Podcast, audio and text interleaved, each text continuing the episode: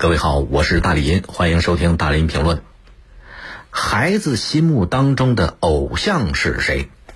宁波当地媒体报道了一个事儿，就是这段时间新冠肺炎疫情嘛，当地一所学校就这个问题，对全校大概一千一百多名学生进行了一个特殊的问卷调查，就是问大家你心中最崇拜哪一类人？这个调查结果让人很惊喜啊！像钟南山这种科学家、救死扶伤的医生、护士、解放军警察，位居孩子心目当中偶像的前三位。接下来的排名是教育工作者、社区工作者、我的爸爸妈妈，而耀眼的影视歌星、明星排到最后了，排到末尾上了。这个调查就想起我上小学的时候，那时候老师都在问大家同学们说：“你们长大之后想做什么？”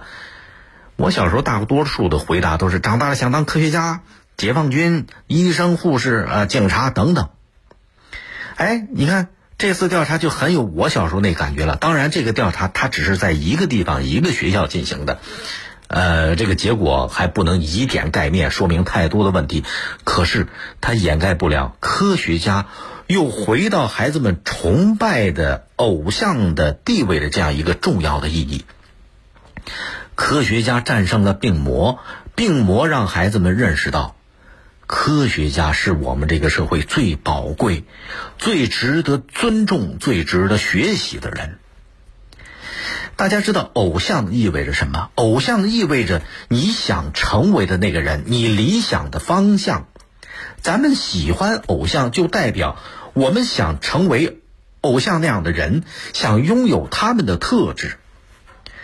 曾经一段时间，孩子们心里边的偶像，不是医生、警察，就是科学家。我小时候就这状态吗？那个时候，这些人被看作是国家和民族发展的重要的力量。大家一提起来，科学家、警察、医生，津津乐道，都伸大拇哥。但是遗憾在哪儿？反正各种各样的原因吧，孩子们心里边的偶像、英雄，一度发生了非常让人担忧、失望的变化。比方说，两千年的时候，三秦媒体对雷锋是什么人，你心目中的青年楷模是谁，也做过问卷调查。六十名孩子里边，二十六个孩子说雷锋是县委书记的榜样，还有个八岁孩子认为自己心目当中的楷模是赵薇，是方世玉，明星啊。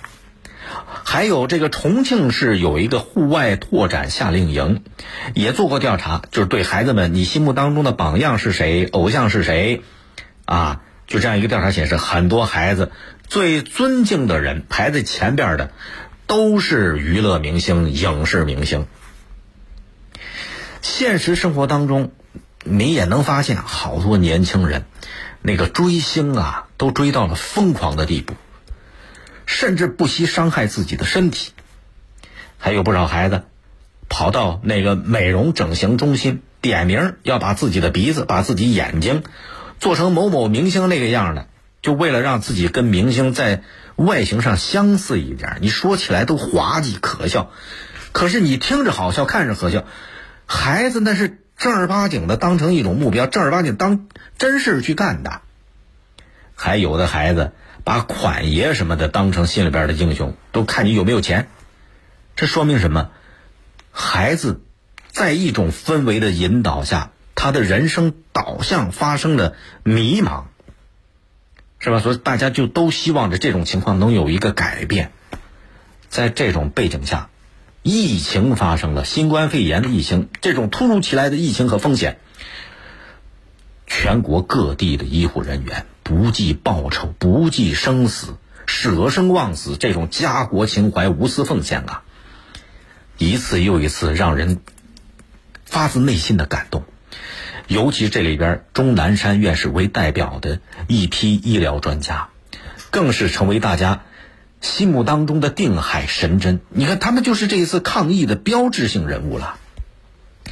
他们用高尚的人格魅力、精湛的专业医技，征服了全国人民。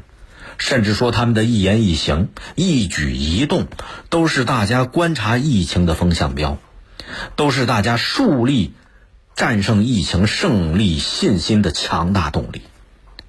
总之，就是以钟南山老先生为代表的国内一大批医疗领域的科学家，现在成了无数人心里边学习的榜样、楷模、英雄。随着这个疫情控制的不断推进、不断向好，啊，这个成果现在能看得到了啊，至少，呃，稳妥一点说，是已经取得了阶段性的成果，大批的患者康复出院了，啊，那个染病死亡率不断下降。可是这一次抗击疫情的成果还远远不只能看到的这些，有很多额外的意外收获。比方说，这次疫情再一次让大家见证了中国人的这种团结。跟以前比较明显的那个医患之间的一些矛盾、一些隔阂，在这一次疫情当中，医生和患者通力合作，它起到了一种很好的弥合。再像这次调查，那宁波当地的这所学校，针对科你心目当中的偶像是谁？问孩子们，科学家又重新回到了孩子心目当中崇拜的首位上。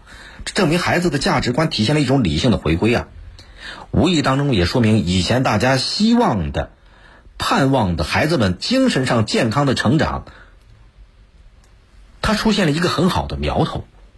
这一次疫情当中，大家齐心合力、众志成城，也把孩子们的价值观有了一个很好的扭转。这也是疫情这个抗击过程当中一个额外胜利的表现呐，哎，这是值得高兴的。当然，从长远来看，孩子们把科学家当成偶像，当成自己心目当中最重要的崇拜的地位，这还只是第一步。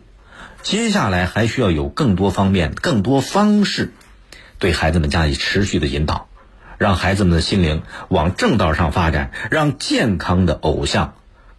成为他们心目当中的榜样，最终转化为更多年轻人为了国家、为了民族去奋斗、去努力的一个发自内心的原动力。